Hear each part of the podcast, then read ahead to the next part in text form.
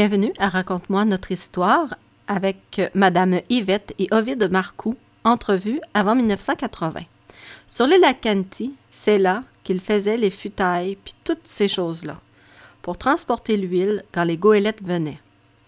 Le loup marin, il y en a qu'on prenait qui se vendaient pas. Il était un temps. Le manger à chien a été rare, puis on a pêché un automne de temps avec défunt Ovila chez oncle Thomas. On avait pris au-dessus de 700.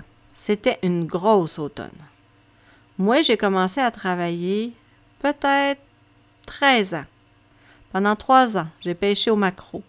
Puis la première année, j'ai fait 3000 piastres. C'était la pêche la plus payante. Nous autres, on déménageait pas au large. Quand j'étais jeune, on restait à la rivière Champagne, puis c'était défunte mère, Philomène Monger, qui avait le télégraphe.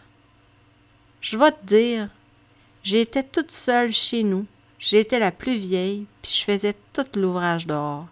J'avais juste une dizaine d'années.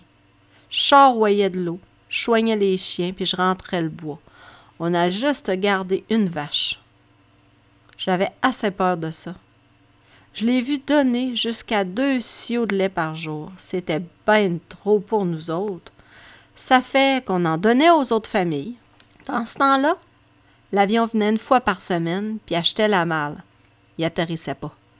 Puis l'hiver, la malle venait en bateau jusqu'à Harrington, puis il l'apportait ici, en cométique, avec les chiens.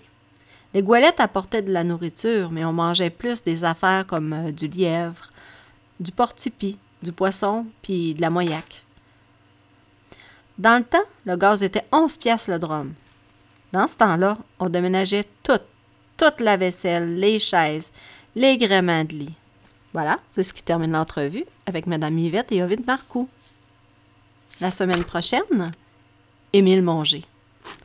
Vous pouvez entendre l'émission en reprise le dimanche matin à 9h. Bonne semaine!